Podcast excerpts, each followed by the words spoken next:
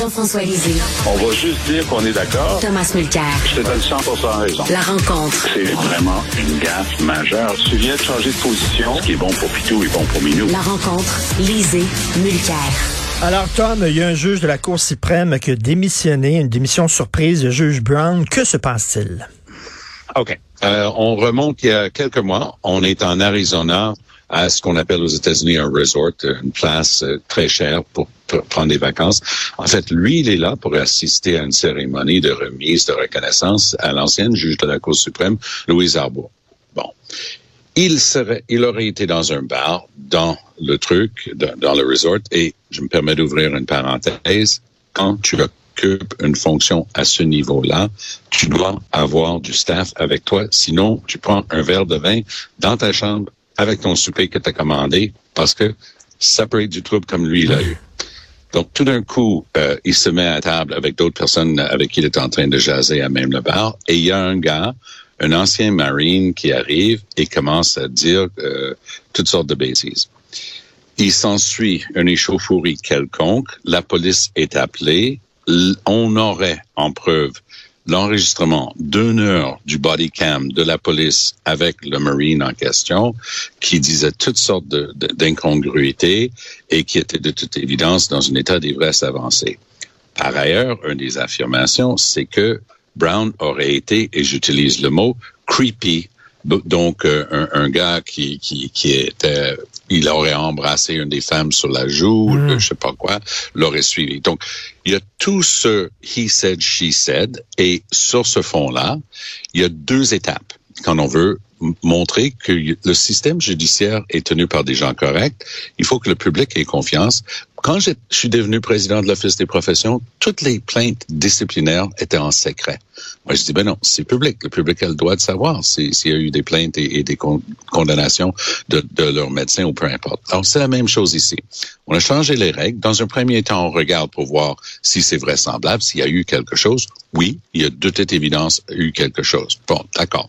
Ça, ça a pris quelques mois. Jeudi dernier, Brown aurait été informé par le Conseil judiciaire du Canada qu'il va faire l'objet d'une enquête publique sur cette question-là.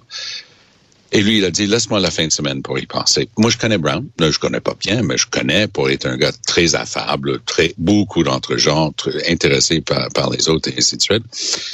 Et d'habitude, quand quelqu'un offre ça comme prétexte, oh, je pense à ma famille et, à l'institution, mm. tu roules les yeux, tu dis, ouais, sure, yeah, right. Mais ici, honnêtement, j'ai l'impression que Brown, qui est un, un, avocat à tel niveau, il a juste, moi je trouve les gens de plus en plus jeunes, je dis qu'il a juste 56 ans, ce qui veut dire qu'il avait encore pour 20 ans à la Cour suprême, et il peut facilement retourner dans les plus grands bureaux. C'est un très grand avocat, très respecté. Mais il a décidé, et il a annoncé hier, il dit, garde, moi je veux rien, pas toucher à ça, j'ai deux enfants, je, pense à l'institution, ça va durer jusqu'en 2024, cette histoire-là. La Cour suprême serait prise avec seulement huit juges, ce qui veut dire en pratique que le banc, c'est juste sept juges, parce que ça doit toujours être un nombre impair mmh. pour pas que ça soit 4-4.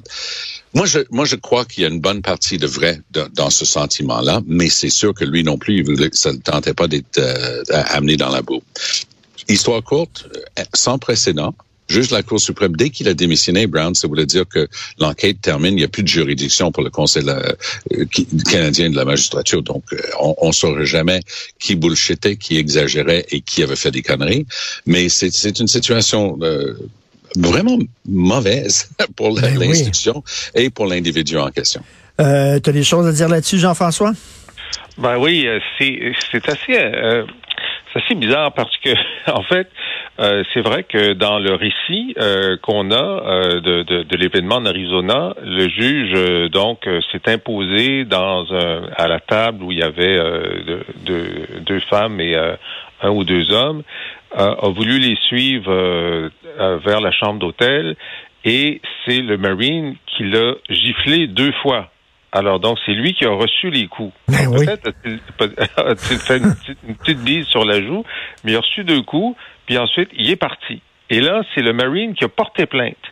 Alors selon l'avocat euh, du juge, le Marine a porté plainte pour prendre euh, de vitesse une plainte qu'il pensait que le juge allait faire. Mais le juge, lui, il voulait pas que, je suppose, que, que l'affaire s'ébruite, fait qu'il est juste retourné dans sa chambre penaud parce que sa soirée ne, s'est pas conclue euh, de la façon qu'il aurait voulu qu'elle se conclue. Euh, mais donc, moi, je trouve que, bon, ce serait mieux si ça n'avait pas eu lieu, mais c'est quand même pas une affaire d'État. Tu sais, c'est pas une affaire d'État. Le gars, il avait bu euh, un petit peu, il aurait voulu cruiser la fille, ça n'a pas marché. Il y a eu deux claques. Je pense qu'il est assez puni dans, dans cette, dans cette histoire-là. Eh ben, Jean-François, Jean-François, tu m'ouvres la porte. Est-ce que on manque d'indulgence. C'est-à-dire que c'est arrivé des fois à tout le monde, là, je parle pas d'agression sexuelle et tout ça, mais c'est arrivé des fois, je pense à tout le monde, où on n'était pas à notre meilleur, mettons, là, mm-hmm. tu sais, là, et on a fait des gaffes et tout ça. Est-ce qu'il faut tout le temps euh, démissionner et perdre sa job? Est-ce qu'on manque d'indulgence? Ben, là, c'est le problème, effectivement, comme Tom l'a dit, euh, la raison sans doute qu'il a fait démissionner, c'est qu'il a su qu'il y aurait une enquête publique de la magistrature. C'est que là, lui, face à sa femme, à ses enfants, à ses collègues, il a décidé qu'il voulait pas vivre ça. Mais effectivement, euh, il n'est pas à la fin de sa carrière. Euh, C'était un mauvais moment à passer, mais il a décidé que. Alors pourquoi est-ce que euh, la magistrature a, décidé que les faits étaient assez graves pour avoir une enquête publique plutôt que de dire, ben regarde, c'est une mauvaise soirée, il y a, eu deux baffes, on, on, va passer à autre chose. Est-ce qu'il y a quelque chose qu'on ne sait pas? Hein? Hmm. mais on a l'air quand même assez bien informé. Alors, je trouve ça, je trouve ça dommage que le seuil de tolérance soit rendu tellement bas que des carrières majeures hmm. soient interrompues euh, parce que t'étais pas à ton meilleur. T'as très bien dit ça. Euh, Tom, euh, tu sais, la, question revient toujours. Est-ce qu'un René Lévesque pourrait faire de la politique aujourd'hui? Il buvait beaucoup, il jouait aux cartes. Euh, des fois, ça a l'air qu'avec les ah femmes, c'était pas super gentleman. Il a même, même roulé sa voiture sur un sans-abri en revenant de à 3-4 heures du matin. Alors oui, ça c'est sûr. Aujourd'hui, ça, ça serait la moitié de ça, ce serait un career ender. Euh, c'est incroyable. C'était l'équipe autour de l'évêque qui avait, qui avait bien géré ça. Euh, tout, tout, ça pour dire, euh, Richard, c'est que il avait un choix. Il aurait pu hmm. dire, hey, enough is enough, là, on va régler ça rapidement, on va faire l'enquête et puis on va passer à autre chose. Les gens vont bien voir que c'est n'importe quoi. Mais je pense que l'ensemble des éléments, et c'est pour ça que je dis, contrairement à mon habitude dans un truc comme ça, tu sais, oh yeah, sure, tu sais, oui, oui, tu penses à l'institution, tu penses à, ta famille, ouais, ouais, ouais. Mais ici, je me dis, ouais, il y a vraiment un peu de ça. C'est, regarde, ça, ça a assez duré, ça fait des mois et des mois. Lui, il, il siège plus euh, depuis le 1er février. Donc, il va être à la retraite. C'était, c'est intéressant de voir qui est-ce que Trudeau va nommer parce que Richard Wagner, euh, n'a pas la langue dans sa poche. Euh, même si c'est un conservateur nommé par Harper, c'est un gars qui qui est vraiment euh, middle of the road. Là. Tu sais, c'est vraiment mm. un gars avec une, une, bonne pensée juridique et qui qui est pas doctrinaire de quelque manière que ce soit. Mais il y a une chose qu'il a faite qui est vraiment unique. Il a écrit dernièrement à Trudeau pour le semoncer pour lui dire ça n'a pas d'allure, tu nommes pas les juges. Ça, notre, système de justice craque de partout. Et tout le monde peut voir si les écoles ont de la moisissure entre les murs, des champignons comme Richard aime le dire, ou si notre système de, de santé craque de partout. Mais la justice, bof, à moins d'être avocat hmm. ou d'avoir des problèmes devant les tribunaux, tu, tu connais pas les délais. On laisse aller des bandits, des vrais croches, mm. des criminels, parce qu'on n'est pas capable, on n'est pas foutu de leur donner leur procès dans le temps voulu par la Cour suprême. Donc, il a pris sur lui-même d'écrire cette lettre-là. Miraculeusement, ça s'est retrouvé entre les mains de la Radio-Canada CBC. Quel, quel drôle d'histoire. Mais euh, la, lettre est très dure. Alors là, avec la démission hier de Brown, il n'a pas perdu cinq secondes. Il a réécrit à Trudeau. Et si je peux mettre un, un sous-texte, c'est niaise pas avec la rondelle, ça urge, mm. nomme quelqu'un rapidement. C'est intéressant cette lettre-là parce que, euh, donc, d'abord, c'est rare que le, le, le, juge de la Cour suprême écrive au premier ministre, puis c'est encore plus rare que la, la lettre coule en 48 heures. Ouais, c'est fou, hein? C'est quel travail de journalisme? C'est vraiment et deuxièmement, oui.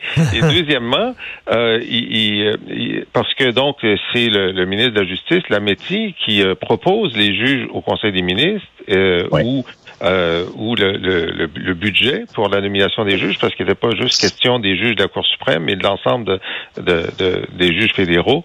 Et euh, le, le, la lettre indique clairement, c'est pas la faute à la métier. Il dit, alors on sent que c'est une opération de Lametti et de Wagner pour faire pression sur, euh, sur, sur Trudeau. Il y a quelque chose qui bloque chez vous. Fait que c'était assez. Tu sais, on parle beaucoup de, de Simon Genet Barrette euh, puis de la magistrature euh, Ouais. au Québec, mais il se passe des choses aussi à Ottawa là-dessus. Là, c'est le c'est le réveil des juges, c'est le les juges contre-attaquent. Là, on pourrait dire ça. Ben oui, mais, mais c'est, c'est ce dont on a souvent eu l'occasion de parler tous les trois. Trudeau fait certaines choses très bien. Pour moi, sa gestion de la pandémie était excellente. Euh, à l'international, le personnage qui est Justin Trudeau est très populaire, même si le Canada foire euh, ra- radicalement à l'international. Mais le nuts and bolts, là, le travail, le train-train quotidien de gérer un gouvernement, OK? Là, là, faire tes nominations, ça prend un décret en conseil. Écris le papier, s'il vous plaît. Ils sont pas capables. tout, est, tout est gelé autour de Trudeau. C'est une gang qui excelle dans l'art de bien présenter leur premier ministre, excelle dans l'art de camoufler, comme dans le cas de l'ingérence chinoise, excelle dans l'art de la politique, mais la gestion et l'administration. Et quand tu es le premier ministre, c'est le plus important, ministre. Tu as un ministère, le bureau du conseil privé, tu as des choses à accomplir. Puis ça, c'est gelé comme une barre Mm. autour de Trudeau. Ça ne marche pas. Je sais, j'ai l'air de donner la ligne d'un certain Pierre Poilievre, tout est cassé, mais je suis désolé. L'administration publique sous la gouverne, et j'utilise un euphémisme quand je dis gouverne parce que c'est le problème, il ne gouverne pas sous l'oulo de, de Justin Trudeau. C'est une merde pas possible. C'est une catastrophe. Et les juges, c'est l'exemple classique de tout ce qui va mal avec le gouvernement de Justin Trudeau. Jean-François, l'homme fort du gouvernement Legault, Éric Kerr, se retrouve dans l'actualité. Lui, lui il était tellement content que la session soit terminée. Et là, il voulait que plus personne parle de lui pour le plus ça. longtemps possible. D'ailleurs, on me dit qu'il est très, très peu présent dans son comté parce que tu sais que euh, euh, le, Éric Duhem, lui, continue à faire euh, circuler la pétition pour euh, qu'il démissionne. Il y a plus du, du tiers des, des, des électeurs inscrits dans la pelleterie, qui est sa circonscription, qui ont déjà voté pour la démission. Ça fait qu'il est très peu présent dans des activités, etc. Parce que, évidemment, si t'es tout le monde va juste te parler de ça, tu comprends? Alors, euh, donc, là, il espérait que d'être sous le radar pendant un bout de temps. Mais là, dans le journal de Montréal ce matin, il y a une indication qui dit que dans le, le, le problème de la, la SAC clic, euh, il y avait euh, il y avait des délais, il y avait des, gens qui attendaient, mais aussi un des problèmes d'accès aux services en ligne, c'était le service d'identification. Et l'identification, ça, c'est le programme d'Éric Kerr. Ensuite, une fois que tu es identifié, les problèmes de SAC-clic, c'est les problèmes de la SAC. Mais donc. Passer la première barricade, il fallait que l'affaire de Kerr fonctionne. Mais là, ils disent que dans 7% des cas où les gens avaient des problèmes, c'était parce que son système à lui, donc de son ministère, était tellement euh, méticuleux que si tu avais un accent aigu dans ton nom à Revenu Québec, mais que tu ne l'avais pas à la SAC, ça, ça te permettait pas de passer la barricade. Je Alors- peux en témoigner. Bon, J'ai essayé ça avec le revenu. C'est- une, c'est une catastrophe. J'ai fini ça. par passer parce que ma, ma comptable m'a pris au téléphone. Elle a dit, OK, tu dois, non, non, c'est, telle affaire, telle affaire. Mais c'est tellement compliqué. On parle de user-friendly. Tu sais, ça doit être facile d'utilisation pour le commun des mortels. Hey, regarde, là, ça n'a pas de bon sens. Mais c'est le gars qui a dit qu'il méritait des éloges. ben oui, des éloges. Pour ça, pour ça. Alors donc là, le- je pense qu'il faut lui enlever 7% des éloges qu'il voulait avoir. On aurait dû recevoir des éloges pour ce projet-là. Eh oui, on aurait dû recevoir des éloges pour ce projet-là, ça, se- disait-il. ça se peut pas. Ça se peut pas. Ça se peut pas. Alors, euh, Trump, selon vous, est-ce que Trump va être le, le- le candidat du Parti républicain? Et comment ça se fait que le Parti républicain s'associerait avec un homme qui traîne autant de casseroles, Jean-François? Bon, alors là, il faut savoir que les républicains euh, qui, qui votent aux primaires ne sont pas dans le même univers médiatique que le reste des citoyens de la planète. OK? Voilà. Alors, ça, eux, ils sont, ils sont dans un univers médiatique, c'est-à-dire Fox News, puis Newsmax, puis etc., qui leur dit que euh, les, les accusations sont fausses. Euh, c'est Biden qui utilise le ministère de la Justice pour essayer d'empêcher Trump, le héros, de redevenir président, et que donc tout est faux, et que en fait c'est Biden qui devrait être en prison parce que lui aussi, il y avait des documents secrets. Évidemment, il n'a pas fait d'obstruction de la justice, et il les a pas mis dans, son, dans sa salle de bain, il les a pas montrés à des gens pour leur dire, regardez euh, les, documents secrets que j'ai, mais quand même, dans l'univers euh, médiatique dans lequel sont les républicains, c'est une, une, réalité parallèle qui fait que ben il continue à appuyer la victime de l'injustice qui est Trump. Et c'est pour ça que euh, en ce moment, il y a encore 20 euh, points d'avance sur son adversaire principal, qui est Ron DeSantis, qui dit aussi que c'est une injustice. C'est-à-dire presque tous les candidats républicains alimentent euh, cette, ce narratif-là parce que s'ils arrêtaient de l'alimenter, ils perdraient une partie de ces électeurs-là qui pensent que c'est vrai. Donc, euh, Tom, plus il y a d'accusations contre Donald Trump, plus ça le sert. C'est spécial. C'est spécial, mais je suis pas convaincu que ça va marcher cette fois-ci. Je sais que c'est pas la première fois qu'on dit ça, mais ça vaut la peine vraiment. Tu sais, si tu veux faire un truc pour comprendre Trump, lis les 48 pages de la mise en accusation. C'est extraordinaire. ça révèle. Quand tu es dans un bureau d'avocat, on t'apprend à écrire tes procédures de manière à ce que ce soit une histoire qu'on raconte, que la personne veut suivre et comprendre. C'est ça que les procureurs ont fait dans le cas de Donald Trump. Ils racontent Donald Trump là-dedans. Ils donnent, par exemple, des citations exactes de Donald Trump lors de la campagne de 2016, disant, le plus important, c'est de garder les secrets d'État de s'assurer que personne ne voit jamais ça. Ils ont six ou sept citations de Trump comme ça. Donc, Oups, on a perdu euh, Tom. Ils ont fait ça pour oh. établir que Trump était tout à fait conscient de, de l'obligation d'un président de protéger les, euh, les documents secrets. Exactement. L'intention. Ça va à l'intention. Exactement, Jean-François. Et, et, donc, moi, je, c'est pour ça que Pence, au début, Pence c'était plutôt comme DeSantis, ah, je vais défendre Trump parce que sinon je vais vraiment me mettre à dos ce qui peut me rester comme support au sein du parti. Mais là, lui, il, a dû le lire. Et les gens un peu plus sérieux dans Trumpland, hein, il regarde ça et dit on est vraiment dans la, dans la chenoute cette fois-ci. C'est plus une blague. Jean-François, toi qui as vécu aux États-Unis, euh, tu, tu, tu, suivais ce qui se passait de très près.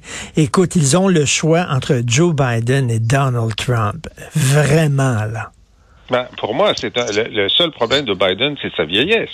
Parce que s'il était dix ans plus jeune, je veux dire, euh, moi je trouve que Biden a été extraordinaire dans, dans ce qu'il a réussi à, à, réaliser avec seulement une des deux chambres, euh, y compris son dernier deal avec les républicains. Moi je pensais pas que c'était possible. Il a réussi à le faire. Bon, alors je pense qu'on on, on est euh, la, la, planète est en, en, sécurité avec Biden tant que ses capacités cognitives restent à un niveau à un niveau correct. Mais là, tu regardes les sondages en ce moment qui opposent Trump à Biden tu sais, Biden gagne par deux points, puis il y a une coupe de sondages où c'est Trump qui gagne. Tu te dis, mais dans quel univers sommes-nous? Mais ce qu'on ne sait pas, ce qui va se passer, c'est que euh, il y aura probablement un candidat républicain indépendant euh, ça peut être euh, euh, Lynn Cheney ou quelqu'un d'autre qui va se présenter pour euh, pour diviser le vote républicain. Alors, tu as juste à avoir 5 des gens des républicains modérés qui votent pour euh, Lynn Cheney, puis c'est fini pour les républicains. Et elle, elle a dit, elle mhm. s'est engagée à tout mettre en œuvre pour empêcher Trump de retourner à la Maison-Blanche.